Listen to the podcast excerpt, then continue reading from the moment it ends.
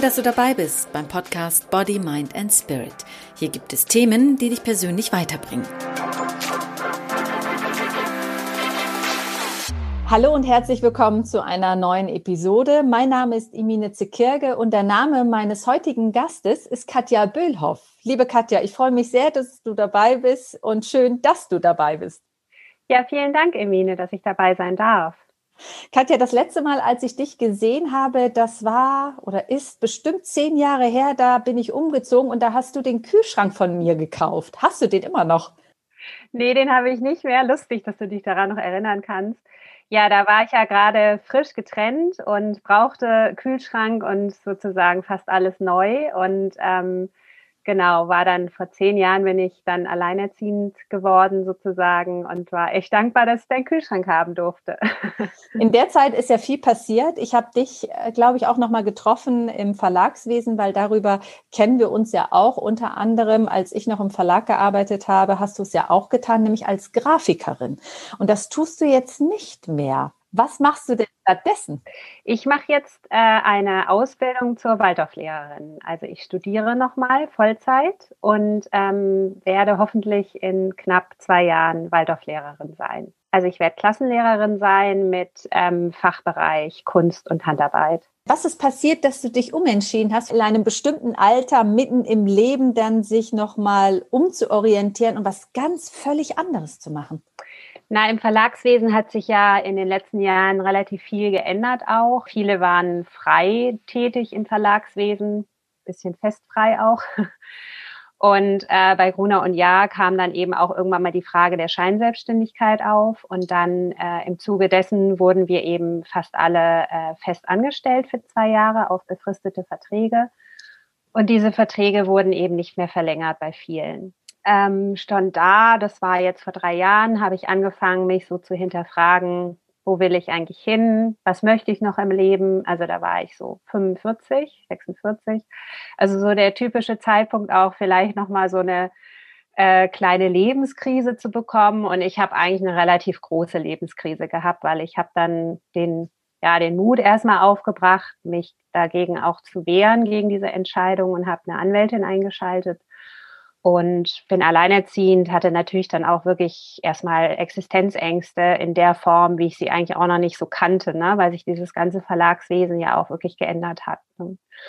Ähm, weil sie also wirklich nur noch mit Festangestellten gearbeitet haben und oder arbeiten mittlerweile und immer nur auch teilweise Einjahresverträge ausgeben.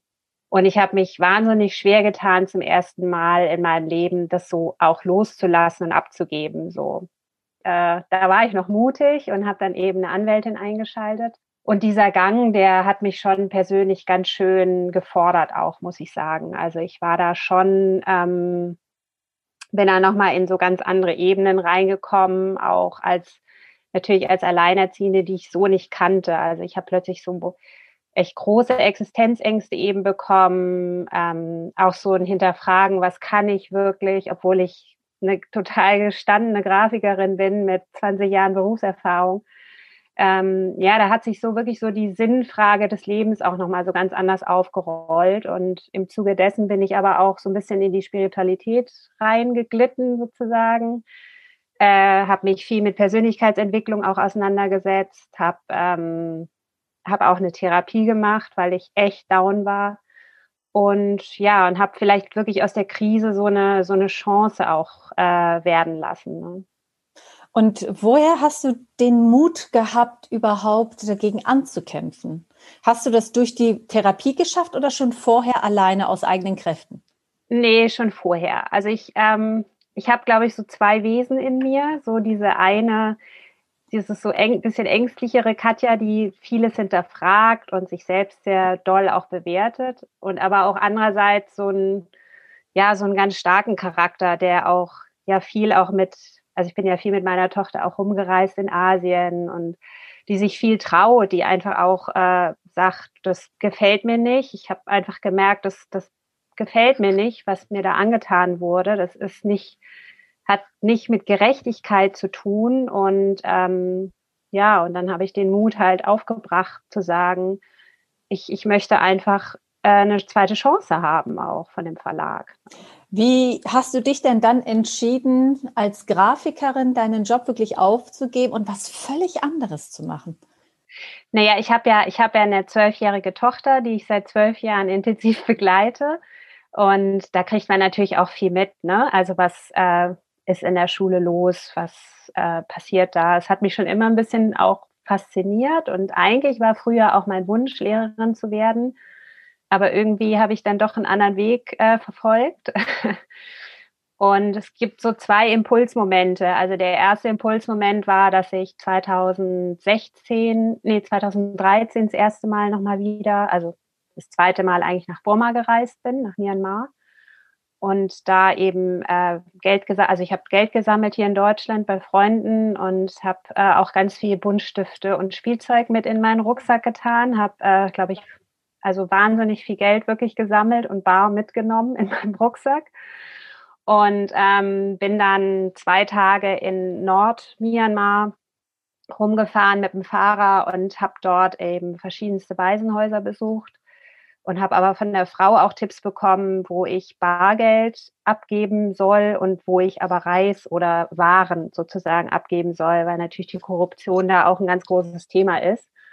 Und dann bin ich auf einen auf einen Reishandel, auf so also einen Riesenmarkt gefahren mit so einem Fahrer und habe mit wildfremden Leuten irgendwie, ich glaube, weiß nicht, 250 Reissäcke gekauft für ein Waisenhaus, haben LKW organisiert, die das dann dahin gefahren haben und so. Und ich habe halt einfach gemerkt, dass diese Verhältnismäßigkeit, die wir hier haben, da natürlich nochmal ganz andere Takte schlägt. Und das hat mich wirklich nachhaltig berührt, was da, was da einfach an extremer Armut existiert und mit wie wenig Geld und ja, Leistungen man eigentlich unglaublich viel verändern kann.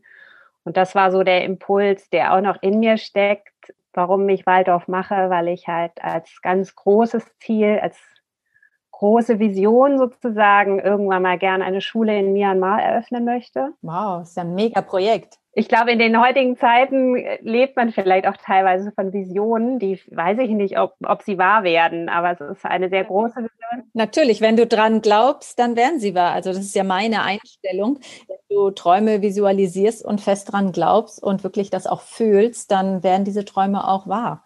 Genau, genau. Also ich auch. Also deswegen ähm, man weiß natürlich nicht, wie jetzt diese ganzen Entwicklungen bezüglich Corona sind, aber also das ganz große Ziel ist von mir eben, dass ich in Asien irgendwann mal Waldorflehrerin sein möchte, wenn Mieke, also meine Tochter, hoffentlich irgendwann das Abi in der Tasche hat. Einfach auch so dieses Gefühl zu haben, nochmal was ganz anderes machen zu können, wo ich eben abends ins Bett gehe und das Gefühl habe, ich habe was Sinnvolles getan für Menschen vor allem für Kinder. So, das ist eigentlich meine ganz große Intention. Wie ist es dir denn ergangen, als Grafikerin deinen Job beiseite zu legen? Also ähm, Mieke war sehr krank letztes Jahr. Von äh, Oktober bis Dezember war sie drei Monate sehr, sehr krank. Möchte ich nicht so öffentlich so drüber reden. Ähm, und da war eigentlich auch nochmal dann so der Schritt, also dieses große Hinterfragen des Lebens. Ne? Wer bin ich? Wo möchte ich hin? Was ist mir wichtig im Leben? Was macht mich eigentlich aus? Was macht mein Leben aus? Da kamen wirklich diese ganz großen Fragen nochmal, geballt auch nochmal auf mich zu aus dieser ja, schwierigen Gesundheitssituation von meiner Tochter eben. Und dann war der Entschluss eigentlich im Februar, naja, doch im Januar, Februar getroffen, ja. Sozusagen bevor die Corona-Pandemie ausgebrochen ist hier in Deutschland, hast du dich dazu entschieden? Genau, dann hatte ich dieses Bewerbungsschreiben äh, verfasst. Also man muss so ein etwas äh, ausführlicheres Bewerbungsschreiben dahin schicken, warum, wieso, weshalb mit Lebenslauf.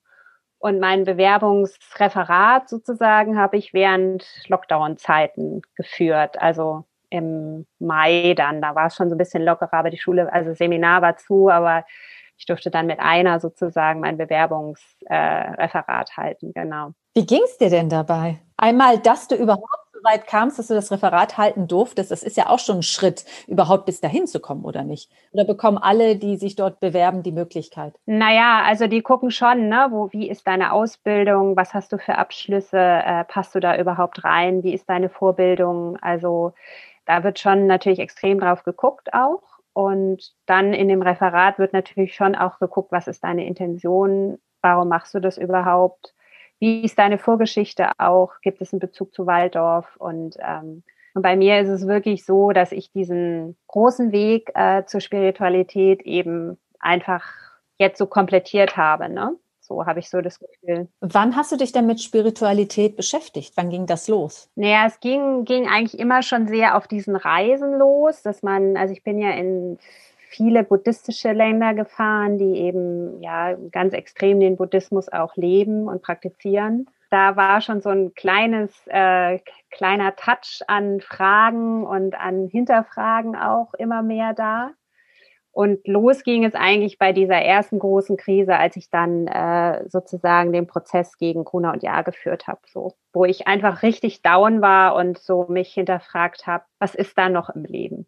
So, wo sind auch meine Muster? Ne? Also wo sind meine Muster?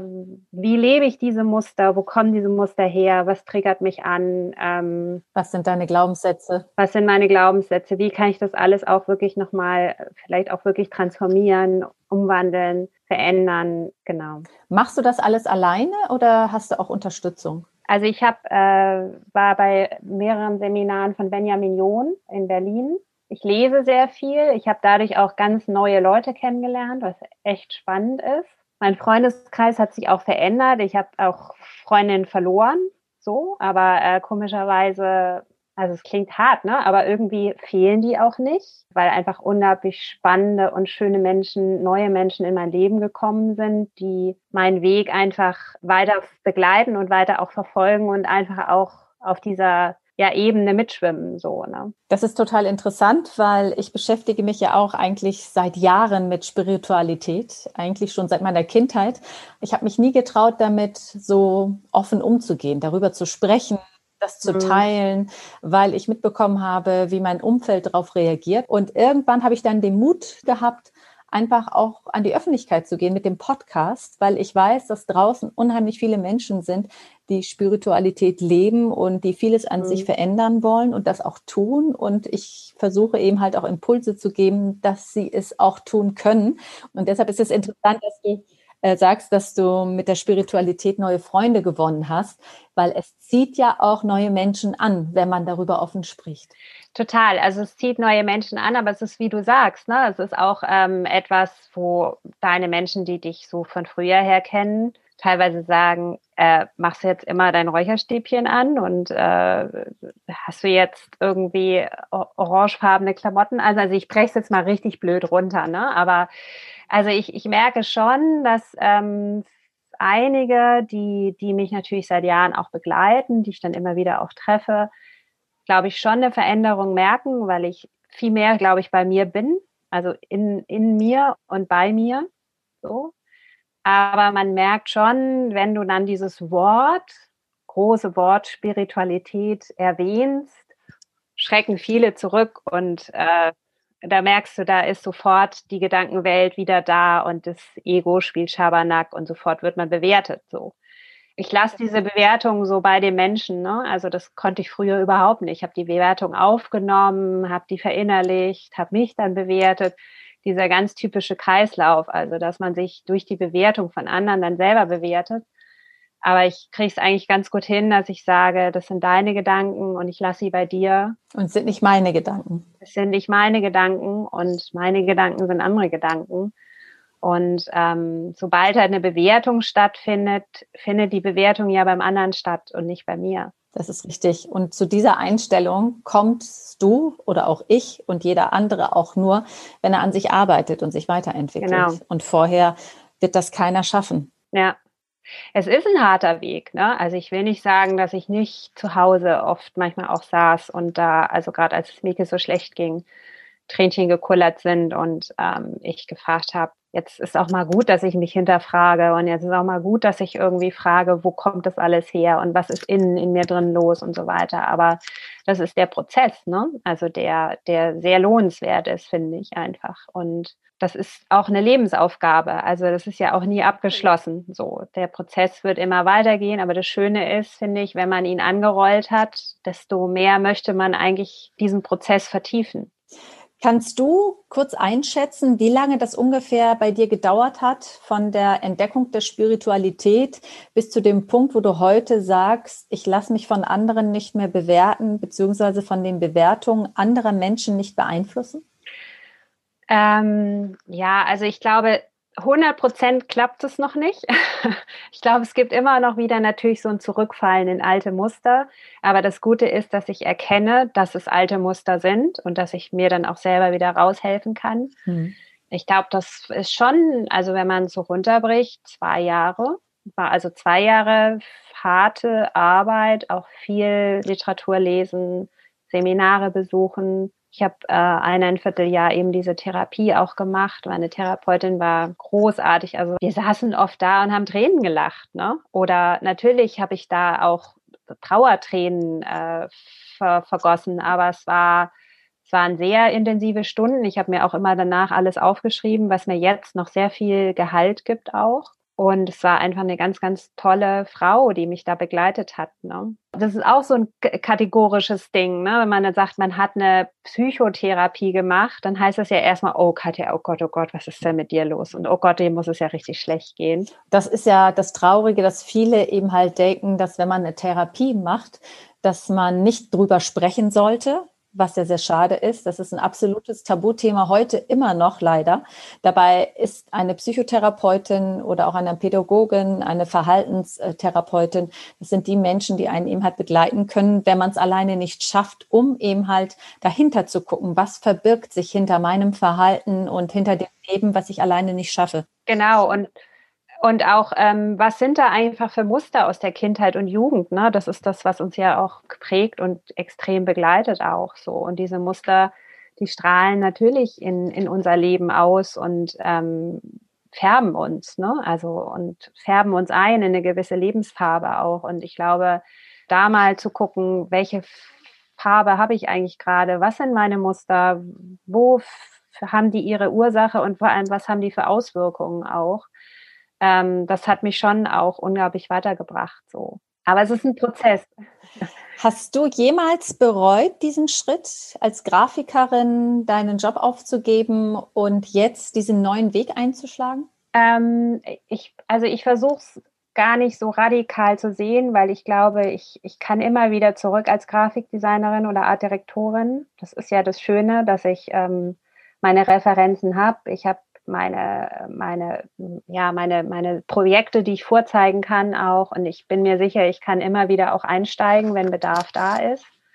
Aber jetzt gehe ich halt erstmal diesen Weg der, der Ausbildung zur Waldorflehrerin. Und, und ich glaube, es ist jetzt gerade zu diesen, also Lockdown- und Corona-Zeiten vor allem, ist es so, dass man auch versuchen sollte, so im, immer mehr auch im Hier und Jetzt einfach zu sein. Ne? Also dieses, wir merken ja, planen geht gerade nicht gut, kennen wir nicht, wir, wir, wir kennen das nicht, dass wir nicht planen können. Das macht uns irgendwie unruhig, macht uns wuschig.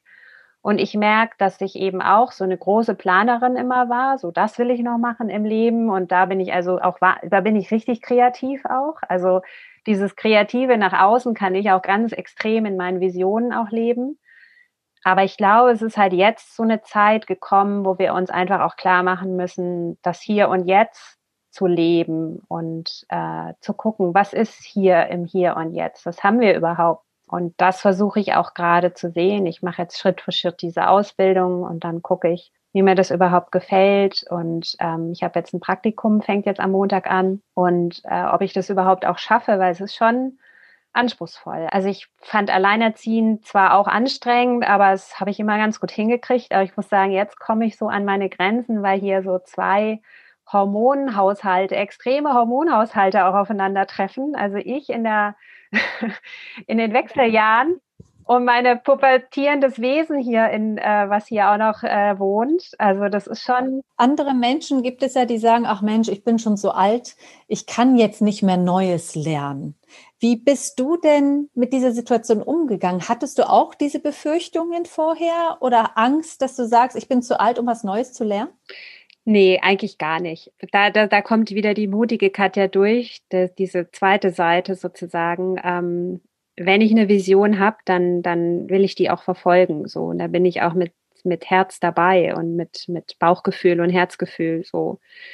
Da schlägt dann der Verstand eigentlich, wird dann so komplett ausgeschaltet. So. Aber ich merke natürlich schon, dass ich, dass ich jetzt nicht mehr die 25-jährige Studentin bin, wie bei uns teilweise in der, in der Klasse jetzt im Semester, die da ganz einfach easy da die Sachen auswendig lernt. Also ich brauche Tage, Wochen gefühlt, bis ich mal irgendwie was richtig auswendig lerne oder verinnerlicht habe. Also es ist so, ich bin wie meine Tochter eigentlich gerade. Also wenn ich was lernen möchte, dann ist es schnell drin, weil diese Texte von Rudolf Steiner zum Beispiel, die sind 100 Jahre alt. Das ist eine Sprache, die unglaublich kompliziert ist, so, ne? Und da merke ich einfach, da, da will ich dann manchmal auch nicht, ne? Da denke ich mir, nee, ich möchte, ich möchte es ein bisschen, ich möchte den moderneren Ansatz haben, so.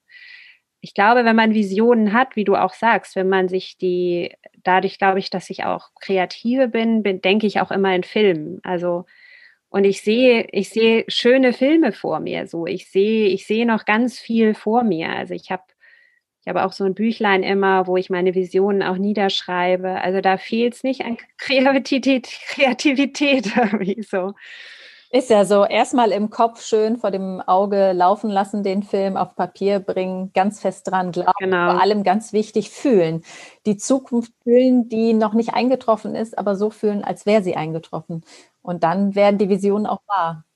Genau, und auch, auch, ja, und auch diesen Visionen so eine Chance geben. Ne? Also ich habe schon gemerkt, natürlich, als ich da jetzt, als Mieke so krank war, ist, ist dieses Thema Angst plötzlich doch groß geworden. Und auch als ich eben äh, arbeitslos geworden bin und den Prozess da geführt habe. Also da war schon dieses Thema Angst, was ich vorher nicht so in dem Ausmaß kannte, ist äh, größer geworden und hat hat mich merken lassen, dass es einen natürlich komplett blockiert auch. Ne? So, wenn du dieser Angst so diesen Riesenraum gibst auch. Und da habe ich eigentlich wirklich gelernt durch die Therapie, dass ich die Angst wollte ich früher immer wegdrücken. So, ich wollte immer die wollte ich immer wegschieben mit aller Gewalt und äh, habe gedacht, nein, ich darf jetzt keine, ich darf keine Angst haben. Punkt. So und bin richtig gegen die Angst angegangen. So und da habe ich einfach gelernt, dass ich sie, dass ich sie zulassen muss. So dass ich sie einfach stehen lassen muss, so wie sie ist und damit auch sanft umgehen muss. Ne? Und da auch eben mein inneres Thema inneres Kind,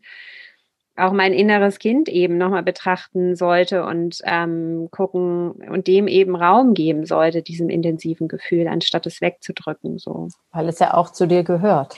Genau, es ist auch menschlich. Ne? Also ich gerade jetzt auch, gerade zu diesen heftigen Zeiten, ist es unglaublich menschlich, dass man Angst hat, Existenzängste, wie geht's weiter beruflich. Also da bin ich auch jetzt nicht gefeit vor. Ne? Ich kann ja als äh, Waldorflehrerin auch nicht überall deutschlandweit arbeiten, sondern ich bin halt total gebunden hier an Altona Altstadt und da fallen gerade mal nur drei Schulen an. Ne? Also wenn ich da jetzt keinen Job bekomme, Weiß ich auch nicht, ne? Aber wie du das ja so schön gesagt hast, du lebst im Hier und Jetzt, gerade in jetzigen Zeiten und wer weiß, was in zwei Jahren ist, wenn du die Ausbildung beendet hast. Genau, und das äh, kann ich ja auch gar nicht beeinflussen. Ne? Also ich kann, ich habe ich hab halt oft jetzt, auch als Mieke so krank war, habe ich halt gedacht, äh, ich kann mich jetzt entscheiden dafür, dass ich jetzt weiter Angst habe. Also ich, gut, das war auch wirklich eine Extremsituation. Oder ich kann einfach sagen, ich versuche das hier und jetzt einfach groß werden zu lassen, weil äh, diese Angst, die ist, die kann, die, die wird riesig, wenn du der Raum gibst, natürlich irgendwie auf eine gewisse Art und Weise. Und wenn du alle Eventualitäten, die eintreffen könnten, noch mit einbeziehst, so. Wenn du sie aber einfach stehen lässt und sagst, ja, sozusagen, liebe Angst, ich weiß, dass du da bist, ich lasse dich jetzt hier auch stehen, habe ich einfach erfahren, sie wird immer kleiner auch so. Ne? Also auch natürlich durch Meditation vielleicht auch oder wenn man jetzt nicht die Ruhe hat äh, zu meditieren, dass man eben auch schreibt. Also ich habe total viel geschrieben auch oft, ne? So für mich. Das ist einfach von der Seele geschrieben sozusagen. Wenn du von deiner Angst sprichst, die so groß war oder auch manchmal noch ist, hast du ja auch unheimlich viel Mut. Die Mut, die du hast, die ist ja auch riesig. Wie hast du dir all die Jahre denn deinen Mut erhalten? Die Frage habe ich mich auch schon gestellt. Also ich glaube, ich habe ähm, doch schon auf indirekte Art und Weise gefragt, äh, was tut mir gut? Wo, wo bin ich eigentlich glücklich? Und das war das Reisen. Also ich habe durch diese Reisen, die extrem waren, auch natürlich mit Mieke als kleiner, kleines Wesen, habe ich unglaublich viel Kraft und Energie geschöpft. So dieses nach in eine fremde Kultur gehen, ähm, fremde Gerüche, Farben, Stimmungen aufsaugen, eintauchen in, in ganz andere Emotionen auch, also auch natürlich irgendwie Heimweh, äh, Freude, Glück, also es war alles dabei. Ne? Und das hat mich einfach immer mehr mutig werden lassen, weil das sind natürlich irgendwie so Marmeladenglas-Momente, denke ich mal, so Bucketlist-Momente, wo man unglaublich viel einfach jahrelang von zehrt auch. Also die, die erhalten mich auch in schwierigen Phasen immer aufrecht, diese Momente. So. Und wie motivierst du dich, um weiter zu gehen, auch wenn du schwierige Momente hast im Leben? Also ich, ich versuche mittlerweile, also das Gefühl, was da ist, da sein zu lassen.